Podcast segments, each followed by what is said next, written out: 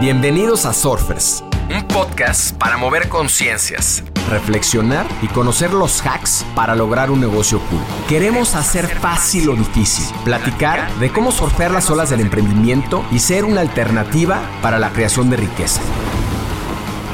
Surfearemos este backside con invitados que se atrevan a tomar las olas retadoras, que nos ayuden a replantear la forma de emprender y apalancar la tecnología para ser más libres, plenos y felices. Les quiero dar la bienvenida a este short. Los shorts son, como estas olas cortas en el surf, reflexiones de no más de 10 minutos sobre temas relevantes, casos, noticias, investigaciones que nos acerquen más a los 10 principios de negocios cool.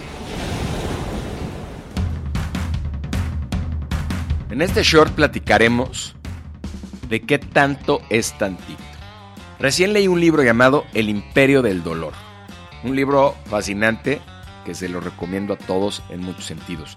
La historia narra la historia de la familia Sackler, millonarios neoyorquinos muy afamados que han donado su nombre a instituciones prestigiosas, particularmente en Nueva York. Tres generaciones que amasaron su fortuna gracias a la venta de un opioide llamado Oxycontin.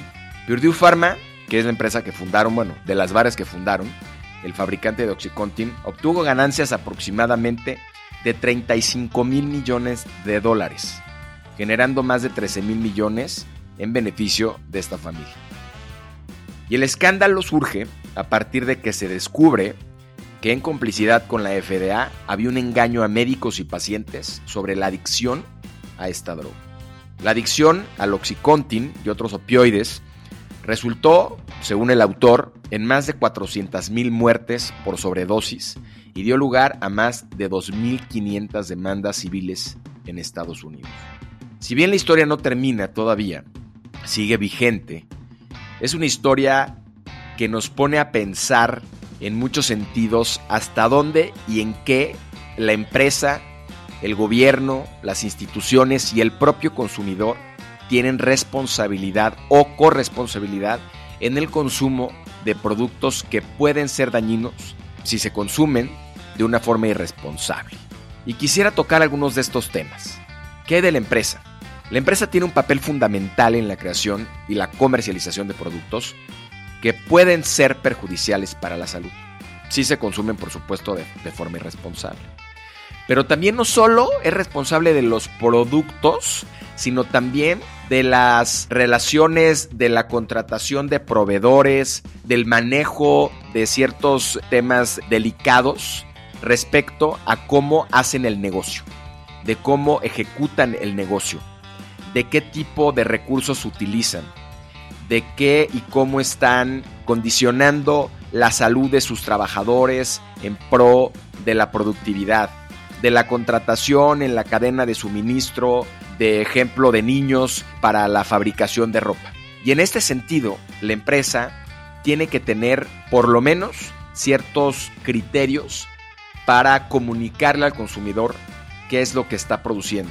Ejemplo, información etiquetado, proporcionar esta información precisa y transparente sobre los productos. Investigación y desarrollo, invertir en la investigación para ver que sus productos sean seguros y saludables para los consumidores regulación y cumplimiento. Cumplir con las regulaciones del gobierno y con todas las normatividades de seguridad. Responsabilidad social. Asumir esta responsabilidad promoviendo estilos de vida saludables, apoyando iniciativas comunitarias y colaborando con organizaciones de salud. Publicidad y marketing sin duda es evitar estas prácticas de marketing engañosas que promuevan un consumo irresponsable. Las empresas tienen una responsabilidad muy importante de equilibrar sus intereses comerciales con la seguridad y la salud de los consumidores. Y aquí tenemos muchas empresas en Latinoamérica, ejemplos inclusive de empresas socialmente responsables, pero que venden productos llenos de azúcares y harinas que en este consumo irresponsable han provocado que la población de Latinoamérica tenga un 78% de obesidad y lo que implica las muertes que año con año se dan a partir de este problema tan importante. Así como este, otros muchos de empresas que en aras de poder ser competitivas ponen en riesgo a sus empleados o ponen en riesgo a las cadenas de suministro utilizando diferentes productos o mano de obra de manera irresponsable. ¿Cuál es el papel de la publicidad? La publicidad es otro de los grandes temas polémicos que causan el potencial consumo irresponsable de los productos. Vamos a poner casos muy concretos. Algunos que están escuchando este podcast probablemente no vivieron esa época. Pero yo, yo me acuerdo perfectamente esta publicidad tan seductora de las compañías de tabaco diciéndote que fumar era eh, placentero y fumar era lo mejor y te ponían al vaquero fumando y la gente fumaba en los aviones y todo alrededor de una fantasía sobre la seducción del sentirte eh, fumador sin tener eh, en cuenta las implicaciones que esto tenía. Lo mismo con el alcohol. Lo mismo con otros productos similares como los opioides que mencionábamos al inicio del podcast. El debate, por ejemplo, sobre la obesidad en la promoción de alimentación saludable, con marcas de comida rápida como muchas de las que ustedes conocen, de hamburguesas, que están en este escrutinio. Hay un documental, Super Size Me, que habla de este tema, y el manifiesto papel que tiene la publicidad en este sentido en la obesidad infantil. Estas marcas han comenzado a asumir parte de su responsabilidad y han tomado medidas, sin embargo, pareciera que no son del todo integrales o completas. El Pester Power, que es la capacidad de los niños de influir en las decisiones de compra familiar, pues es utilizado por las marcas para que estos le pidan a los padres ciertos productos que no necesariamente son saludables, marcas también de refrescos con azúcar, Empresas de videojuegos también enfrentan críticas en este sentido por promover el exceso de los videojuegos en menores. Y esta publicidad que busca generar nuevos consumidores o aumentar el consumo, maximizando el impacto de sus mensajes. En resumen, el debate actual de la publicidad de productos con potencial perjudicial es un hecho. Por otro lado, existen prácticas polémicas que comentábamos en la industria que pueden ser perjudiciales para empleados. En algunos casos se argumenta que son necesarios para la fabricación o la prestación de servicios. Algunas de estas prácticas incluyen, como ejemplo, explotación laboral en la industria de la moda. Prácticamente hablábamos de contratación de niños o de personas en condiciones precarias, bajos salarios, largas jornadas. Minería de recursos naturales, extracción de minerales en condiciones peligrosas y perjudiciales, en la industria pesquera, esta pesca que implica largas temporadas en el mar, en condiciones peligrosas y, en muchos casos, con explotación laboral. Agricultura de gran escala.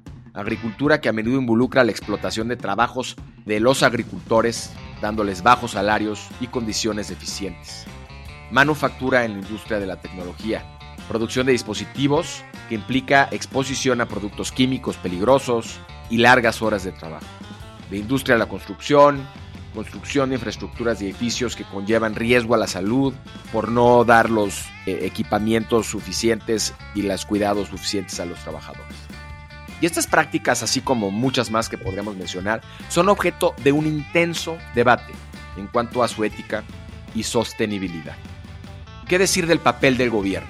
Que en teoría tiene que regular, por un lado, la publicidad engañosa y estos productos potencialmente dañinos ¿Qué tenemos que decir al respecto? ¿Cómo debe de intervenir el gobierno en estas áreas? Regulando la publicidad, etiquetando y dando advertencias, controlando el acceso de productos potencialmente peligrosos, con la normatividad sobre productos, sobre todo dirigidos, o sea, productos en publicidad dirigidos a niños particularmente, poniendo impuestos y restricción de marketing a productos perjudiciales como el azúcar o las bebidas azucaradas la regulación del contenido en línea. También tenemos que atrevernos a poner este dedo en la llaga de la regulación de esta publicidad en línea que promete proteger a los consumidores, sobre todo a los niños. Control de productos peligrosos que representan riesgos en términos químicos, tóxicos o juguetes defectuosos. El gobierno desempeña este papel crucial en la regulación de todo esto que acabamos de mencionar. Y dejo al último porque me parece importante en este debate el papel del consumidor. ¿Cuál es la responsabilidad o la corresponsabilidad del consumidor? Que es un aspecto clave. Un debate que se dio particularmente de este libro que leí era hasta dónde el consumidor es responsable del consumo. Porque la empresa puede decir yo produzco esto y si se consume responsablemente no pasa nada. Pero si se consume de manera responsable es un problema. Entonces, ¿cuál es la labor o cuál es el papel que tiene el consumidor? Y es básicamente, en principio, es la conciencia que debe tener de lo que está comprando. Es esta, este papel en la promoción de prácticas comerciales sostenibles y éticas. Algunas formas en las que los consumidores pueden participar son entre otras, la conciencia de impacto, educarse, estar informados sobre el impacto, elegir con cuidado, optar productos y servicios sostenibles y éticos, exigir la transparencia. Los consumidores pueden presionar a las empresas para que sean más transparentes en estas prácticas comerciales. Boicot y apoyo. Se vale, se vale boicotear, se vale presionar a la industria para que pueda quitar o para que pueda regular los productos potencialmente nocivos presión y activismo. El uso responsable, por supuesto, que tiene que ver con esta conciencia de comprar productos y servicios que conozcan de dónde vienen, cómo se hicieron, etc.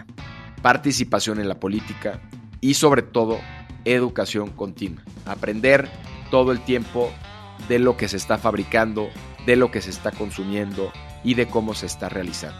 Esta responsabilidad principalmente implica tomar decisiones informadas y conscientes para poder comprar de una manera correcta.